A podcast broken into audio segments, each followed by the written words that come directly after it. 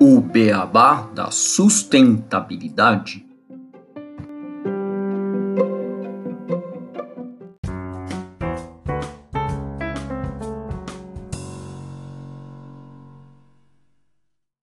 Bem-vindos ao episódio 25 do podcast O Beabá da Sustentabilidade. O episódio 25 é o episódio Como utilizar a biodiversidade nas cadeias produtivas de forma sustentável. Hoje, eu e o Renato Gatti, nós temos como convidados para discutir este tema o André Tomazelli Sabará, graduado em Relações Internacionais pelo Centro Universitário Belas Artes de São Paulo. O André atua há mais de 13 anos no Grupo Sabará e atualmente ele ocupa o cargo de diretor de ESG, Marketing e Supply Chain. E a Júlia Vieira Paciello, que é bióloga graduada pela Unesp e atua há quase dois anos no Grupo Sabará, focada principalmente em assuntos relacionados à biodiversidade brasileira dentro do departamento de ESG. Boa tarde, André, Júlia e Renato. Tudo bem com vocês? Boa tarde, Gustavo. Boa tarde, Renato. Prazer estar de volta. Tudo ótimo. Boa tarde, é minha primeira vez por aqui. Olá, Júlia. Olá, André. Obrigado. Bem-vindos ao podcast e olá a todos os nossos ouvintes. É um prazer receber novamente vocês do Grupo Sabará nesse episódio sobre biodiversidade. Então, a gente abre essa conversa com a notícia do dia 30 de 10 de 2020 do portal G1, que afirma que a perda de biodiversidade ameaça acesso a medicamentos. O que a notícia traz é que a destruição de ecossistemas coloca recursos essenciais para a saúde humana em risco. Para a gente ter uma noção, mais de um terço dos medicamentos modernos é derivado, direta ou indiretamente, de produtos naturais, como plantas, microrganismos e animais. E entre 60% e 80% dos antibióticos e medicamentos anti-câncer se originam de compostos químicos encontrados no mundo natural. Por exemplo, a morfina e a codeína, que são derivados da papoula. Todos eles são um recurso vital para uma indústria farmacêutica global avaliada em cerca de 1,1 trilhão de dólares e um comércio global de espécies de plantas aromáticas e medicinais no valor de 3,3 bilhões de dólares. Essa perda de biodiversidade está muito ligada ao desmatamento, muito relacionada à agricultura, à expansão das cidades em áreas ricas em biodiversidade, como Brasil, Etiópia, Índia, América do Norte, que dizimaram grandes áreas de florestas e habitats selvagens, onde essas plantas, fungos, são geralmente encontrados. Como 80% dessas plantas são colhidas na natureza de fontes que se esgotam rapidamente, a gente até poderia pensar que uma solução lógica seria o cultivo. Mas isso, embora seja eficaz e necessário para uma pequena parcela de plantas medicinais que possuem uma alta demanda no mundo, é arriscado a gente propor o cultivo de algumas culturas, pois isso acarretaria na diminuição dos ambientes naturais, aumentando o desmatamento também sem mencionar os problemas inerentes à dependência de uma amostra genética limitada de uma determinada espécie. E ao danificar esses ecossistemas e as espécies de plantas medicinais que vivem neles, não apenas diminuímos o acesso às matérias-primas para descobertas de novas drogas, biotecnologia e modelos médicos, mas também são criadas condições para a propagação de vírus a partir de animais selvagens para humanos com potencial é, pandêmico como o coronavírus, por exemplo, ok, que ainda não sabemos a origem, mas poderiam surgir outros vírus pandêmicos que podem vir a trazer grandes problemas para a nossa sociedade. Então, como podemos ver, a gente tem que ficar muito atento à perda de biodiversidade do mundo, pois pode gerar impactos não apenas no setor de saúde e acesso a medicamentos, como diversos outros. Gustavo, antes da gente começar a conversar um pouco com a Júlia e com o André, acho que seria legal a gente fazer rapidamente um detalhamento sobre o que é essa biodiversidade e essa perda de biodiversidade que a gente está se referindo nesse episódio. Legal, Renato. Bom, vamos falar primeiro qual que é a definição de dicionário. Né? A biodiversidade, de acordo com o dicionário, é o conjunto de todas as espécies de seres vivos existentes em uma determinada região ou época na biosfera. Já os biólogos, a gente tem a Júlia aqui para não nos deixar mentir, eles definem a biodiversidade como a variabilidade de organismos vivos de todas as origens compreendendo, dentre outros, os ecossistemas terrestres, marinhos e outros ecossistemas aquáticos e os complexos ecológicos de que fazem parte, compreendendo ainda a diversidade dentro de espécies, entre espécies e de ecossistemas. Hoje em dia, um dos problemas que temos no tocante à sustentabilidade e ao meio ambiente, é como você já falou, é a perda da biodiversidade. Isso refere-se à redução ou desaparecimento da diversidade biológica. Hoje, essa perda pela ação humana é considerada um problema ambiental grave. De acordo com estudos que falam de limites planetários, o limite planetário referente à biodiversidade já foi extrapolado, ou seja, a situação está bem feia. Relatórios como o Planeta Vivo, da organização WWF, mostram que, devido às mudanças climáticas, mau uso da terra e poluição, estamos vivendo uma quinta era de grande extinção em massa do planeta. E dessa vez, nós somos a causa. Por exemplo, se falarmos de populações globais de animais selvagens, estas diminuíram em média 60% em pouco mais de 40 anos, de acordo com o mesmo relatório. E o Brasil e países tropicais têm um importante papel quando falamos de biodiversidade, uma vez que dois terços de todas as espécies existentes, de qualquer tipo de ser, encontram-se nos trópicos. E o que tem sido feito para frear essa extinção em massa? Bom, existem algumas ações coordenadas pelos países. Em 2010, por exemplo, líderes de 196 países se reuniram na cidade de Nagoya, na província de Aichi, no Japão, para a Convenção da Diversidade Biológica e definiram uma série de metas concretas para conter a perda da biodiversidade do planeta. As metas ficaram conhecidas como Metas de Haiti, e o período de 2011 a 2020 foi decretado pela ONU como a década da biodiversidade. Em 2020, durante a quinta edição do Global Biodiversity Outlook, o GBO5, foi divulgado um relatório publicado pela Convenção das Nações Unidas sobre a diversidade biológica, que oferece uma visão geral sobre o estado da natureza e avalia o avanço dos objetivos de conservação da diversidade biológica do planeta. O resultado é que nenhum dos objetivos internacionais foi totalmente alcançado. Entre os 20 compromissos, apenas seis foram parcialmente atingidos. São eles a prevenção de espécies invasoras, a conservação de áreas protegidas, o acesso e compartilhamento de benefícios de recursos genéticos, as estratégias de biodiversidades e planos de ação, o compartilhamento de informações e mobilização de recursos. O Brasil é mencionado por ter conseguido resultados positivos com políticas de prevenção e combate ao desmatamento que caiu 84% entre 2004 a 2012. Porém, nos últimos anos tem atingido novos recordes de desmatamento. Apesar dos poucos avanços, o relatório aponta para uma urgência de implementarmos mudanças transformadoras que venham salvaguardar a biodiversidade do nosso planeta. Além das metas de Aichi, os ODS 14 e 15 tratam especificamente da perda de biodiversidade, sendo o 14 referente à biodiversidade na água e o 15 biodiversidade na terra. Bom, com esse panorama sobre o tema, trazemos o André e a Júlia do Grupo Sabará para discutirmos como as empresas têm atuado em suas cadeias produtivas para utilizar e preservar a biodiversidade e manter um desenvolvimento sustentável. É, André, Júlia, segundo a IUCN, a sigla em inglês para a União Mundial para a Natureza, o valor monetário dos bens e serviços prestados pelos ecossistemas está estimado na ordem de 33 trilhões de dólares ao ano, ou seja, todos os serviços que recebemos do mundo natural possuem esse valor gigantesco.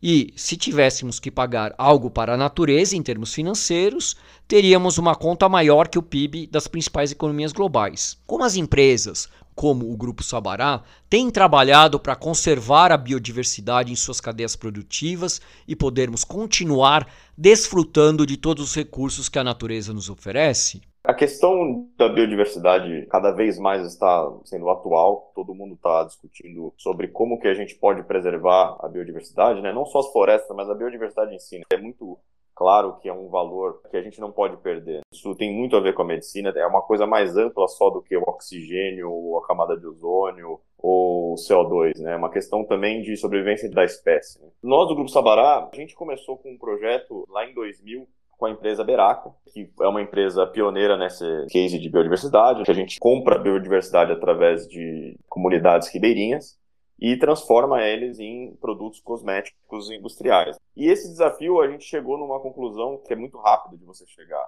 Não existe como você preservar a biodiversidade sem uma inclusão social. As pessoas que estão lá nas florestas, como que você pode trazer um encame extra para elas, para elas valorizarem? Então é uma questão de educação das pessoas que podem ser os guardiões e também que as pessoas consigam valorizar esses nossos produtos, sabendo que existe toda uma repartição de benefício, existe toda uma inclusão social, não é só você ir lá e tirar o produto, ou a semente, ou o fruto e, e usufruir daquilo industrialmente, porque senão é um trabalho que nunca vai dar certo. Eu entrei na empresa em 2006 e eu comecei a trabalhar junto com a Beraca nesse sentido, de como que a gente consegue colocar isso como marketing para fora, mas como que a gente consegue fazer isso com um case também social como a gente chama os próprios ribeirinhos de guardiões da floresta, né? E não é só, digamos, a biodiversidade só da Amazônia, né? Hoje a gente trabalha com outros biomas que também têm a sua importância, que têm suas espécies também que são muito importantes para os mercados de alimentos, os mercados farmacêuticos, os mercados cosméticos. Então, basicamente, a gente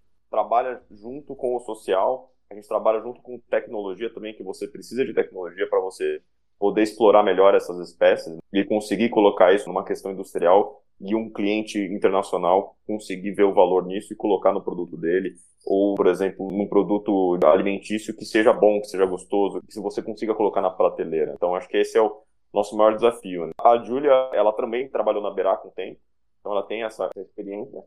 E também por ser bióloga, e eu passo a palavra para ela, que ela poder acrescentar nessa questão. É muito rico também. Obrigada, André. Perfeito. Inclusive, a gente aqui dentro do grupo usa o termo sócio-biodiversidade para demonstrar essa união da esfera social e ambiental e de como elas caminham juntos. Essa é a nossa fonte de inspiração ao fornecer ingredientes naturais para o mercado. Então, em resumo, nossa atuação é focada na conservação da floresta em pé, através da valorização de produtos não madeireiros para geração de renda. Produtos que sejam frutos, sementes, folhas. Então, a gente trabalha com comunidades locais, valorizando famílias extrativistas, pequenos agricultores, e com isso a gente gera autonomia através de relações justas, relações profissionais. Conforme o André comentou, acaba ocorrendo uma troca de conhecimento muito rica, porque a gente oferece tecnologia, a gente oferece busca por parceiros, a gente auxilia com boas práticas de beneficiamento, segurança no trabalho, e eles têm um conhecimento muito profundo do local, um conhecimento sobre o funcionamento dos biomas, das espécies, das safras, enfim. Então, a gente ajuda no empoderamento dessas comunidades com projetos e não ações puramente assistencialistas. E com isso, essa relação, a gente se baseia muito nesse respeito pela natureza, pelas pessoas, evitando o desperdício e aproveitando tudo da melhor maneira. O programa que o André comentou, que a gente criou em 2000, a gente trabalha dessa maneira desde 2000, quando a gente instituiu o Programa de Valorização da Sociobiodiversidade, e com ele a gente cria estratégias de valor compartilhado dentro das cadeias de fornecimento dessas matérias-primas, a partir de quatro pilares: desenvolvimento humano de forma equilibrada, ética e transparência, conservação da água e da biodiversidade. E rentabilidade adequada. Porque essas coisas elas estão completamente interligadas. Esse modelo de exploração não madeireira, não predatória, permite que a gente possa continuar desfrutando de todos os recursos que todos os biomas fornecem para a gente, prezando pela conservação, estimulando consequentemente a preservação. A conservação, ela permite que você explore aquele local de uma maneira sustentável. A preservação não, ela gera uma proteção integral. Então, a gente trabalha com a conservação dos lugares pela exploração sustentável, mas eu acredito que isso incentive também a preservação desses lugares. E eu acredito que esse valor estimado pelo custo de, dos serviços e bens da floresta não exista, assim. Ele é muito maior do que isso. Ele não é somente financeiro. Eles vão muito além disso e vão muito além dos ingredientes que a gente compra. Eles permeiam a regulação do clima, o sequestro de carbono, a conservação do solo, os recursos hídricos, a manutenção dos ciclos da chuva. É muito rico mesmo. E eu acho que um exemplo para a gente ter noção de o quanto isso pode afetar a gente em relação à Amazônia, né, foi aquele dia em que o céu de São Paulo e de outras cidades ficou completamente escuro às três horas da tarde. E foi muito assustador para muita gente, mas eu acho que isso só mostrou o quanto a gente sofre influência da Amazônia, apesar dela estar longe, por exemplo. Sim, com certeza, Júlia. E eu concordo plenamente com você quando você fala que esse valor é inestimável. E realmente, o planeta ele vive em um equilíbrio muito grande. Qualquer modificação, isso a gente sempre bate muito forte aqui no podcast, qualquer ação que a gente vai fazer em termos de sustentabilidade, a gente tem que pensar muito bem, porque pode ter consequências. Então, trabalhar para evitar com que essas consequências sejam piores e acabem sendo prejudiciais ao planeta como um todo, à biodiversidade principalmente, tem que tomar muito cuidado. E já engatando numa próxima pergunta, você e o André falaram bastante sobre a atuação do Grupo Sambará com suas empresas na proteção às comunidades, inclusive, para fazer esse cultivo sustentado de algumas espécies. Enfim, existe uma lei, né, que é a lei da biodiversidade no Brasil, que ela basicamente fala sobre esse acesso ao patrimônio genético, proteção e acesso ao conhecimento tradicional. E recentemente o Ministério da Ciência, Tecnologia e Inovação ele publicou uma portaria que institui o programa Cadeias Produtivas da Bioeconomia, que fomenta ações para promover cadeias produtivas da biodiversidade brasileira e fazer uma promoção desse desenvolvimento sustentável em todos os biomas brasileiros. Então, eles vão apoiar ações para desenvolvimento de novos produtos, tecnologias, insumos, materiais a partir e para essas cadeias. E esse programa também vai articular ações nas esferas federal, estadual, municipal, operando por meio de encomendas, chamadas públicas e acordos de cooperação, inclusive com o setor privado, visando apoiar pesquisas científicas, desenvolvimento tecnológico e de inovação que permitam não somente agregar valor à biodiversidade, mas também a transferência tecnológica e retenção de parte desse valor pelas comunidades atendidas. E é, dado esse contexto, eu queria saber de vocês, sabendo desses programas, da parte de pesquisa também do Grupo Sabará. Vocês têm algum trabalho que vocês pensem em submeter junto a esse programa futuramente? E como vocês entendem que essas legislações, essas portarias beneficiam o desenvolvimento e ações por parte de outras empresas na proteção da biodiversidade? Eu acho muito importante a gente ter essas regras, acho que podem ajudar muito a traçar um caminho sustentável nisso. O importante é as empresas, as comunidades, as ONGs, elas estarem juntas nessa discussão, porque precisa ser uma coisa factível e uma coisa que não pode ser engessada, porque você não pode nem fazer uma questão top-down, vamos todo mundo preservar a floresta, ninguém entra nela, entendeu? Isso não funciona.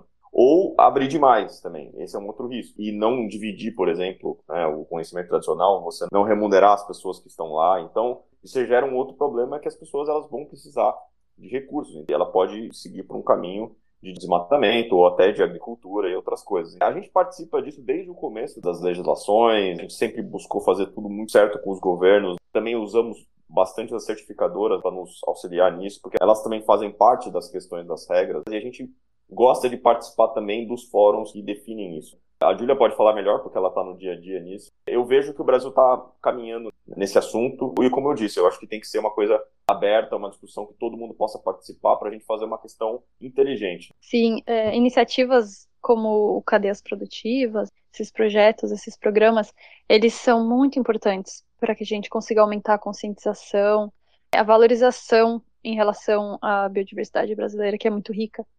Eu acho que é muito importante também o envolvimento mais direto das comunidades que trabalham com isso diariamente, com a biodiversidade, que elas trabalham nesses biomas. Não só como beneficiárias, mas também na construção e no delineamento desses projetos. Eles conseguem trazer uma visão muito ampla sobre as necessidades de cada local e, enfim. A gente costuma fazer pesquisas de inovação, de desenvolvimento de produtos com recurso próprio, né? As nossas ações elas são mais focadas no desenvolvimento das cadeias. Então, assim, a educação, a conscientização ao redor desse tema, ele é a chave para que a gente consiga não só conservar, mas preservar os biomas e, enfim, trazer visibilidade, trazer essa importância. Além disso, não só esses projetos, mas pesquisas ao redor dos biomas também, pesquisas ao redor das comunidades, das espécies, elas trazem mais visibilidade sobre o que cada espécie pode trazer para a gente Então, projetos, pesquisas, eu acho que nesse âmbito, assim, quanto mais, melhor. É, Julia, se você puder falar sobre o CGEM e como que a gente trabalha com o CGEM, eu acho que seria interessante. Uhum. É, o CGEM é o Conselho de Gestão do Patrimônio Genético e é ele que cuida dos assuntos relacionados à lei da biodiversidade, que vocês citaram. Resumindo, muito, muito resumido mesmo, a lei da biodiversidade, ela delimita como deve ser feito o acesso ao patrimônio genético brasileiro, quais são os procedimentos que precisam ser feitos. Existe uma série de regras, depende muito de setor para setor, mas basicamente o conselho ele tem um sistema onde a gente pode inserir as informações de pesquisa relacionada a todas as espécies da biodiversidade brasileira. Antigamente era necessário pedir uma autorização para depois iniciar a pesquisa. Hoje em dia não. Hoje em dia a gente comunica que a pesquisa será iniciada. Então, por exemplo, a gente trabalha com várias espécies nativas, cupuaçu, patauá, enfim. E essas espécies elas são consideradas patrimônio genético brasileiro. A gente acessa elas quando a gente desenvolve um novo produto que contenha elas, quando a gente faz alguma pesquisa, quando a gente descobre uma nova funcionalidade para um produto que contém essa espécie. Então, a lei da biodiversidade, ela organiza tudo isso ela é muito importante nesse sentido. A repartição de benefícios, ela é focada para que um produto final que tenha chego no consumidor, contendo biodiversidade brasileira, uma parte desse lucro é, obtido através desse produto volte para alguma comunidade, volte para alguém que trabalha com essa espécie, volte para alguém que mora nesse bioma, tanto em forma financeira quanto em forma de projetos e incentivos. Nesse mesmo sentido do cadeias produtivas, esse é uma maneira que foi encontrada para que a exploração sustentável dos recursos do patrimônio genético brasileiro também volte para o início da cadeia. Volte em forma de projetos, volte em forma de investimento financeiro, enfim, precisa ter um retorno. A cadeia ela precisa formar um ciclo de respeito e de valorização mesmo. Legal. Júlia, André, vocês falaram né, bastante é, em relação ao fato de vocês estarem no meio da cadeia, né, tanto na área de cosméticos quanto na área alimentícia. Quando vocês têm o contato direto com os extratores, os extrativistas que estão lá na floresta, mas também vocês têm o contato com as grandes empresas do setor, que ultimamente elas têm levantado em relação à comunicação com o consumidor final, tema principalmente no setor de cosméticos, até mais do que de alimentos, em relação à conservação da biodiversidade. É, como é que se dá esse intercâmbio entre vocês e essas grandes empresas no desenvolvimento de ações para as cadeias produtivas sustentáveis de forma a proteger a biodiversidade? Bom, primeiramente é um trabalho que hoje já está muito mais consolidado. As empresas hoje elas têm muito mais informações, né, a Amazônia hoje ela está na pauta de grandes famosos e as empresas já têm essa vontade de trabalhar com essas espécies, essa curiosidade. A gente começou com um trabalho, falando de Berac especificamente, muito de trazer eles para a Amazônia, para ver de perto o nosso trabalho. Eh, a gente trouxe várias empresas do setor, todos eles se apaixonaram pela Amazônia, então a gente começa fazendo isso, eles conhecerem o Brasil e verem o tamanho da Amazônia, verem o tamanho do nosso valor que a gente tem de biodiversidade esse é o primeiro passo. E segundo, é realmente você também ter uma qualidade no seu produto. Não adianta você só fazer um trabalho bonito, mas a gente tem que fazer uma coisa sustentável. A gente precisa que a cadeia toda seja com qualidade. Então a gente ajuda as comunidades, esses parceiros que estão no campo, a melhorarem a qualidade, a gente transfere tecnologia para eles, quando possível, né? Então, colocar uma prensa nessa comunidade, transformar elas em cooperativas. E também, quando a gente chega na nossa fábrica, a gente faz um investimento de pesquisa, desenvolvimento. Então, produtos com qualidade, pessoas qualificadas no seu laboratório para explorar essa espécie. Então, basicamente, a gente leva essas empresas para conhecer os nossos projetos. Normalmente eles se apaixonam e eles viram parceiros, porque normalmente as grandes empresas, elas têm institutos, elas têm outras ONGs que eles trabalham junto. Então, é um trabalho super legal que começa assim e vira depois um trabalho a quatro mãos. Então, o próprio Instituto Beraca, que foi desenvolvido depois, quando a gente já estava bem estruturado, hoje nossos patrocínios são todos de empresas multinacionais, né, colocam dinheiro lá para ajudar as comunidades mesmo com esses projetos, para desenvolver essas comunidades, né? Então, basicamente isso, é saber trabalhar no campo, saber é, remunerar bem, saber quais são as espécies que realmente são boas de trabalhar, que podem ser exploradas e fazer isso com qualidade, porque você tem que garantir que na ponta, se um cliente grande comprar, você vai ter que entregar duas, três, dez toneladas e você vai ter que entregar com qualidade, com especificação. Então foi basicamente assim que a gente fez com a Veraca e essa é nossa fórmula que a gente usa e tem dado certo, graças a Deus. É, e eu acho que o nosso papel no meio da cadeia é como se fosse uma ponte entre a floresta, entre as comunidades que trabalham por lá e empresas grandes. É uma maneira de lidar muito diferente com essas duas pontas. Então, essa ponte que a gente cria por meio dessa relação comercial com os dois lados, ela é muito importante para trazer os ingredientes com qualidade para o mercado e trazer investimento para as comunidades a partir dessas compras e é, visibilidade é um público que talvez eles não conseguiriam acessar sozinhos. Então é como se a gente criasse uma ponte mesmo. Muito legal, Júlia e André. Fazendo mais uma pergunta, existe uma grande responsabilidade pelo Brasil ser um país que ainda abriga grande parte da biodiversidade do mundo, igual o Gustavo comentou anteriormente, e a gente fala muito da floresta amazônica, mas devemos lembrar que existem diversos outros biomas no nosso país, como Cerrado, Pantanal, Mata Atlântica e etc. Então, o que nós gostaríamos de saber é como estão sendo as ações de preservação de todos esses outros ecossistemas na visão de vocês, tanto por parte de empresas, governos e pessoas?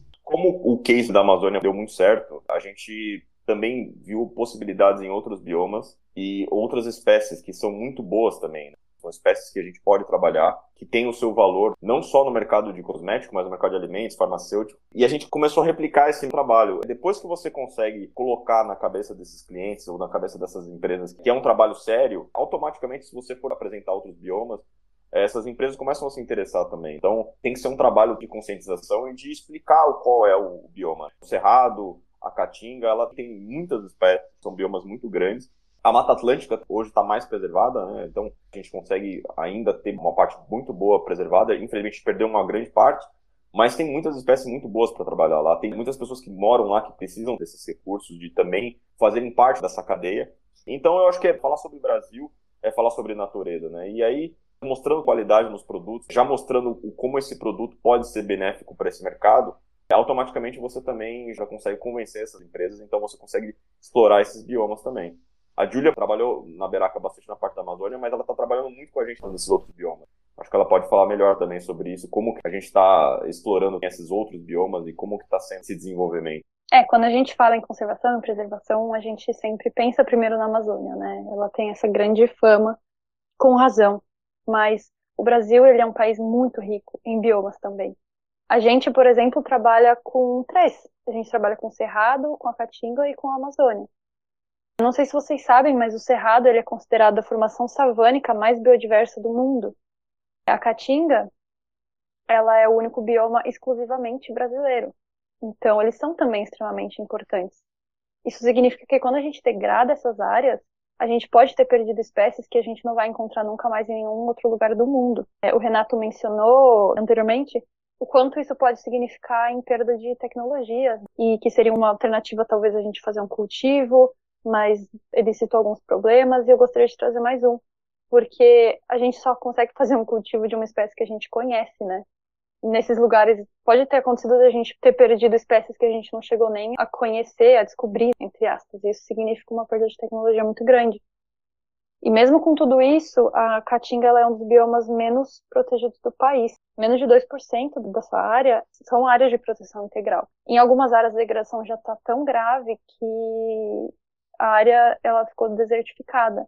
E a desertificação ela representa uma perda definitiva e irreversível do patrimônio genético daquele lugar. Em relação ao cerrado, de 2000 a 2015, a gente perdeu 236 mil quilômetros quadrados, enquanto que na Amazônia, para esse mesmo período, um bioma que é duas vezes maior, essa perda foi de 208 mil quilômetros quadrados. Então, esses biomas eles são um pouco deixados de lado, sim, isso não quer dizer que eles são menos importantes ou menos ricos. A biodiversidade ela tem um valor muito inestimável e quando ela desaparece, às vezes sem a gente ter conhecido, igual comentei anteriormente, a gente pode ter perdido ativos muito importantes para a indústria alimentícia, cosmética e até mesmo farmacêutica. Então, considerando tudo isso, eu entendo que recentemente a gente teve um grande retrocesso assim no âmbito público relacionado a essas ações de preservação. O Pantanal, por exemplo, ele é a maior planície de inundação contínua do planeta Terra.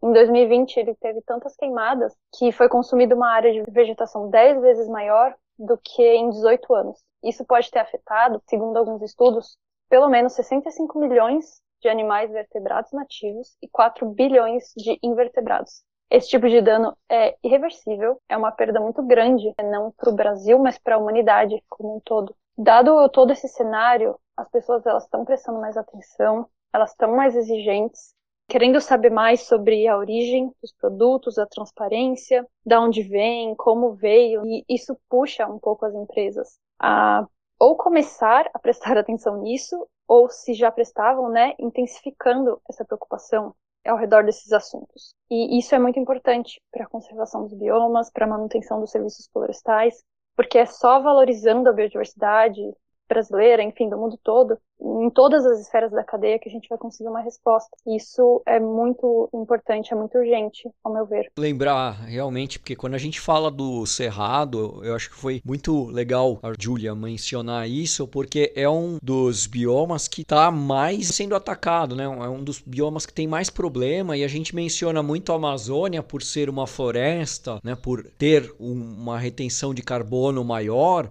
mas o Cerrado é algo que ele está numa situação muito pior do que a Amazônia, né? A gente viu que a área dele é bem menor e o desmatamento consegue ser um pouco maior do que o, o desmatamento em valor absoluto da Amazônia. Então é bem legal ter esse, esse ponto levado aos nossos ouvintes para que a gente saiba que quando a gente fala de biodiversidade, não é só floresta, é caatinga, é cerrado, é pantanal. Biodiversidade é exatamente isso, é a diversidade biológica em todos os locais, né? em todos os biomas. Gustavo, só para complementar, um dos sócios fundadores da Beraca, né, que é o meu pai, especificamente, ele foi considerado um Local SD Pioneer da ONU, né, conhecimento das ODS, é justamente do Life on Land. Então não foi só pelo fato da Amazônia, mas a gente já tinha começado a trabalhar em outros biomas. É legal, Julia, também falar das espécies que a gente trabalha que não são da Amazônia. A gente já trabalha com outras espécies de outros biomas,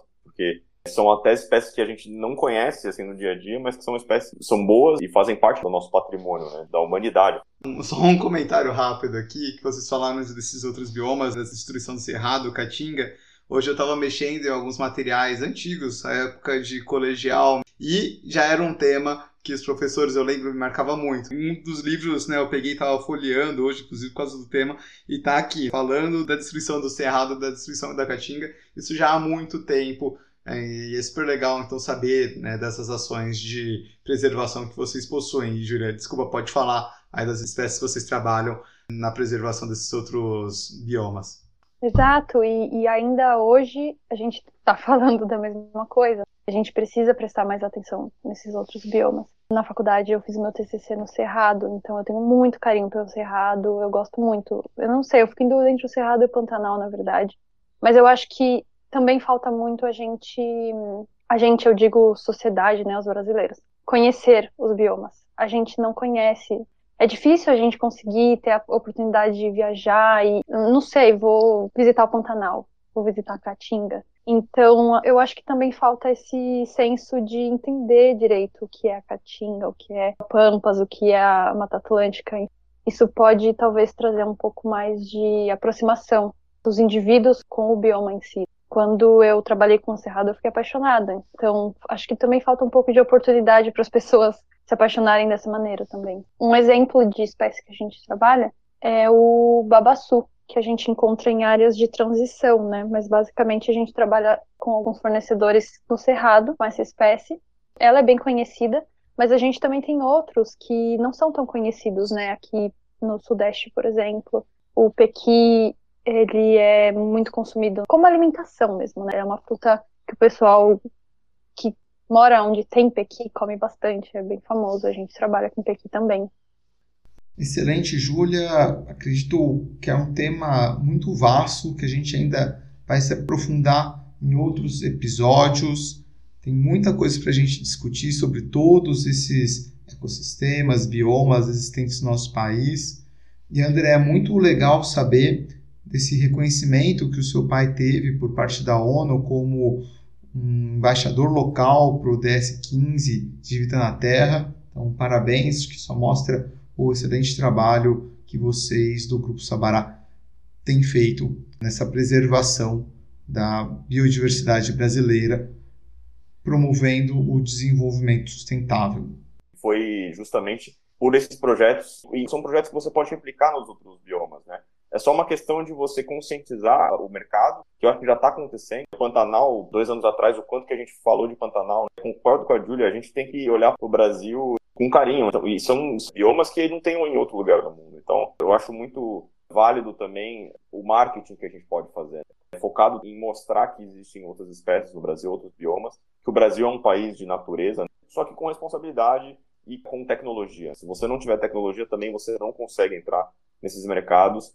E as empresas estão buscando novos produtos, e esse é um nicho de mercado que está crescendo muito no mundo. Os próprios plant-based e produtos orgânicos. É um caminho sem volta, né? A gente tem no nosso pipeline muitas espécies para serem desenvolvidas. É uma questão de tempo, de trabalho. A gente tenta fazer da melhor maneira possível de como que a gente pode desenvolver a comunidade. Por exemplo, Mata Atlântica tem o cacau que a gente já está trabalhando. Então a gente também trabalha nessa questão de pesquisa e desenvolvimento, junto com a parte dos suprimentos, mas também na parte de marketing para poder desenvolver esses produtos. É meio que um ciclo que você tem que fazer para dar certo o trabalho, né? E para que a empresa tenha lucro e que as pessoas que trabalhem que estão lá nessas regiões também possam ser atingidas e terem uma educação também ambiental para preservar esse patrimônio. Só para complementar, para trazer esse senso de conhecimento, né, de visualização das espécies, eu acho que eu queria convidar vocês a procurarem no Google, né, enfim, procurarem online fotos de três espécies que vocês podem conhecer desses biomas que a gente estava conversando. Da caatinga vocês podem procurar pelo licuri, e do cerrado vocês podem procurar pelo buriti e pelo pequi. O buriti tem um fruto muito bonito, eu gosto de falar que parece um ovo de dragão, e o pequi tem uma flor muito bonita. Eu não vou descrever, eu vou convidar vocês a procurarem. Vamos todos dar uma olhada assim, Julia. Pequi eu conheço, as outras duas eu não conheço não. Legal. É, bom, então a gente né, vai se aproximando do final dessa conversa. André, Júlia, muito bacana ter vocês aqui no nosso episódio novamente. Antes da gente partir para o encerramento e as nossas curiosidades, a gente vai fazer uma chamada para o nosso Minuto Festival Conhecendo os ODS, que é um festival que vai acontecer em agosto e que vocês estão convidados para participarem, se inscreverem.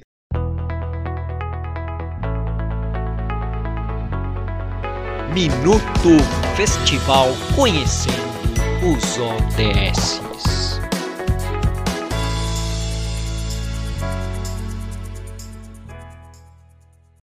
Para vocês que, além de curtir e escutar um podcast, também gostam de um bom filme, o Silvio Rocha da Tocha Filmes vai mostrar como os ODS e o cinema combinam. Ele escolheu 12 filmes e documentários que promovem os temas ligados aos 17 Objetivos do Desenvolvimento Sustentável.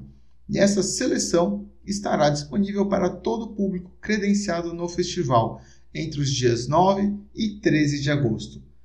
Fique ligado no nosso próximo Minuto Festival Conhecendo os ODS para saber todas as atrações deste que é o maior festival sobre os ODS das Américas. Acesse o site pelo nosso Linktree para fazer a sua inscrição e participar da regeneração do planeta. Mais informações do festival no site conhecendosods.com.br.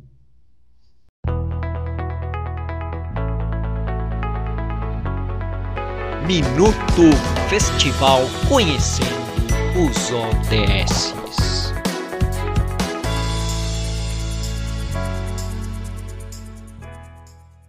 Então, estão todos convidados, André e Júlia, a participarem aí do Festival Conhecendo os ODS. Depois vocês se cadastrem que vai estar tá muito legal a programação. Beleza, bom, falando isso, agora vamos para as curiosidades desse episódio, então.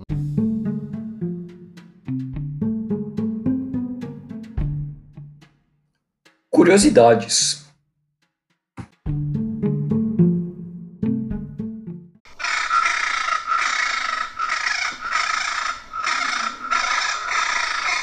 Vocês escutaram este canto? Esse é o canto da arara azul. A arara azul é uma ave da família Psittacidae que vive nos biomas da floresta amazônica e principalmente no Cerrado e Pantanal, que foram biomas que a gente falou bastante sobre eles hoje. Ela já foi considerada uma espécie ameaçada de extinção, ou seja, nunca mais iríamos escutar o canto desta maravilhosa ave. Mas projetos como o Projeto Arara Azul do Instituto Arara Azul, de defesa dessa espécie, fizeram com que, após mais de 20 anos de intenso trabalho, que esta espécie saísse da lista de espécies ameaçadas. No entanto, esse trabalho não tem descanso, pois sempre existem ameaças à espécie, como as queimadas ocorridas no Pantanal em 2020 e o desmatamento do Cerrado, como a gente falou já que é um bioma seriamente afetado, e também da Amazônia. Mais informações sobre o trabalho de proteção da arara azul vocês podem encontrar no site do Instituto, que é o www.institutoararazul.org.br. Muito bom, Gustavo, saber que a espécie está se recuperando e que esses trabalhos de preservação continuem com não só com a arara azul, mas com diversas outras espécies. Sim, a biodiversidade tem que ser cada vez mais preservada e conservada de maneira que a gente mantenha os biomas diversos. Essa é uma das mensagens que a gente deixa nesse episódio que a gente escutou bastante, tanto da Júlia quanto do André, em relação a esse ponto da ação que as empresas podem fazer para auxiliar nessa maneira,